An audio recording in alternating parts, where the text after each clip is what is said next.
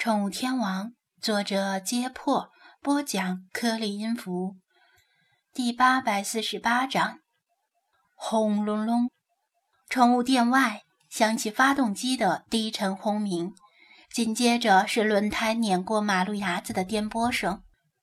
世华撩起窗帘一看，总是停在门口的那辆五菱神光向东边驶去。他知道开车的一定是张子安。平时每天他都固定这个时候开车去海边，听说是去向渔民收获海货，比如什么罕见的鱼虾之类的。尽管宠物店离海边很近，但他这一来一回最少也要半个小时，而且是空手而归的情况下，若是收获丰富，最多可能要一个小时才回来。宠物店刚刚开门。一楼响起挪动桌椅与吸尘器的噪音，是在店里打工的几个年轻男女正在例行收拾卫生。这时候不会有人上楼。世华兴高采烈地拿起手机，启动直播 APP。哈，大家好，我来直播啦！咦，人这么少？世华扫了一眼直播间的关注人数。大约三千一百七十七人，这个数字从几天前开始就不怎么增长了，总是涨几个又掉几个。时间太早，直播间里只有小猫两三只，都是常客，似乎整天闲着没事做的那种。西瓜进入直播间，欢迎。呃，大家好。小迷糊进入直播间。欢迎主播这么早就来打卡上班了。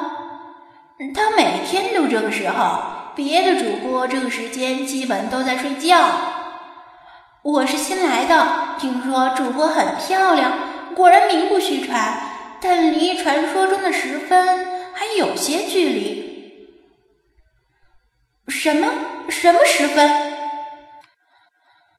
世华一向自负美貌，根本听不进去任何对她容貌的质疑。闻言，立刻凶巴巴地质问道：“女活白富美，阴质胸腰腿，这十个标准都达标就是十分。是女的就有一分，是活着的女的就有两分，所以两分基本是底线了。那我几分？”世华指着自己的鼻子问道：“由于是早上，直播间里的弹幕寥寥无几。西瓜可以连续发弹幕，畅所欲言，不用担心被别的弹幕干扰。这个嘛，我实话实说，主播别生气呀。你在女活、白美、阴胸、腰这七个方面都是顶级的。”七分没问题，至于腿嘛，虽然看不到，但应该也很修长。我觉得可以给你八分。什么？才八分？你是不是应该出门左转去眼科？世华当时怒不可遏，在他看来，自己不拿个十二分，就是这个西瓜眼睛有问题。呃，主播别生气呀，虽然生起气来也很漂亮，给我个房管权限吧，我帮你把这人踢掉。我弱弱的问一句，这打分标准是不是涉嫌物化女性啊？哈哈，按照这个标准，林志玲也才七分。主播，你有八分已经很高了。前面有人说打分标准是物化女性的，确实。不过，现实社会不仅女性被物化，男性同样被物化呀。身高、职业、收入、相貌、家世背景、性格，都是女性评判男性的标准。所以，也不过是五十步笑百步而已。咱们就图个乐呵，别太较真了。那你倒是说说，我那两分扣在哪里？世华根本不担心什么物化不物化的。他虽然不认识什么叫林志玲的，但听了之后稍感欣慰，不服气的问道：“首先，父字你不达标。世华侧头打量一眼寒酸的浴室装修，脸颊微微发红，强自辩解道：“我我现在有些穷，但这只是暂时的，很快呢，我就会有钱，有很多很多钱，像其他主播一样，日入百万。到时候，我要把整个浴室和浴缸都塞满钱，我要在钱里游泳。”主播，你误会了。这个富字的判断标准，并不只是你拥有多少物质财富，还包括你拥有多少精神财富。就算你真能在井里游泳，也不过只是半分而已。精神财富，世华第一次听到这个词。是啊，你有什么积极向上的爱好？读过多少书？看过多少电影？对于看过的书和电影有什么真知灼见的评价？对于当今国内经济走向有什么看法？对于国际的局势有什么见解？你受过什么教育？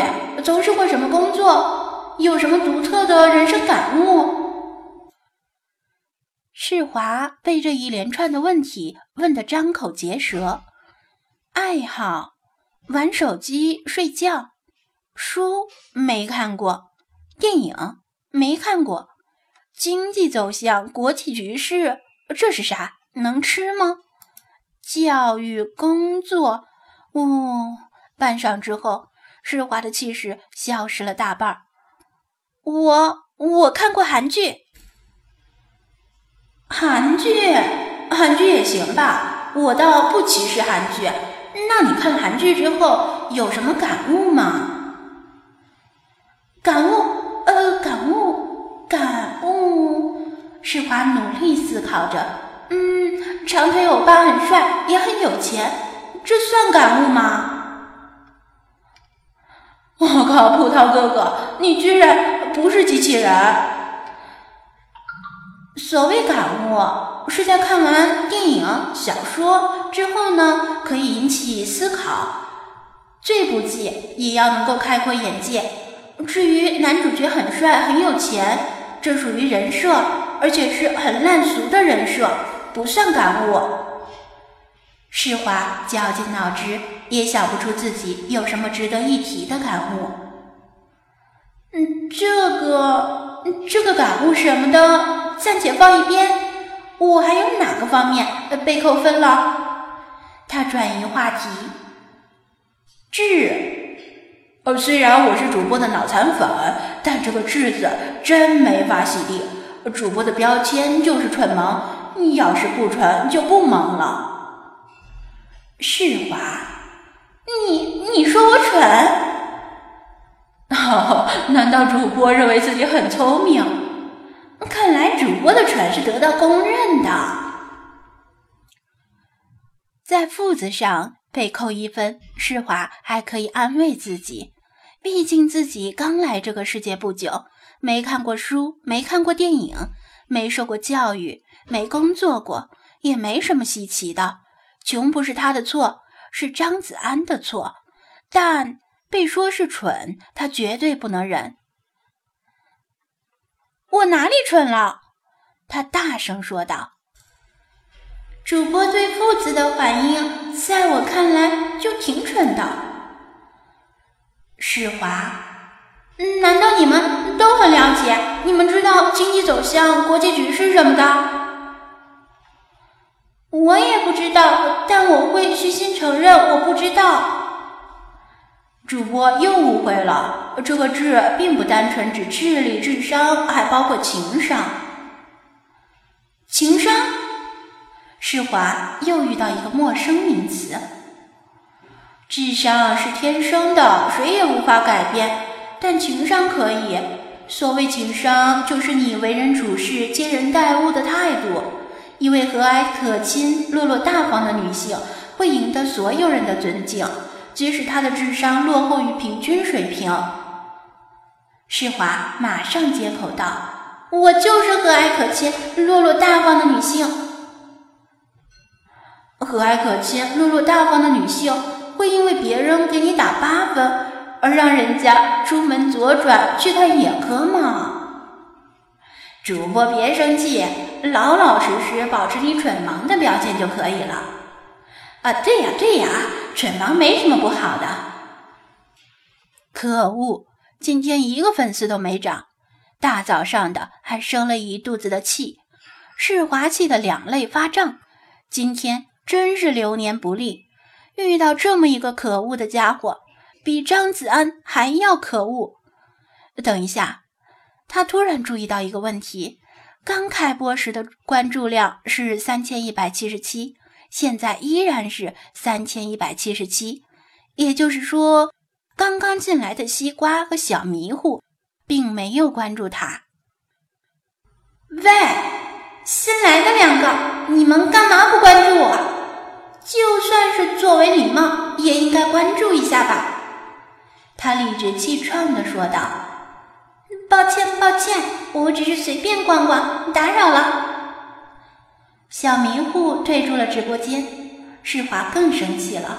怎么能这样？进来看两眼就走，不关注也就罢了，还不送礼物，这岂不是白嫖？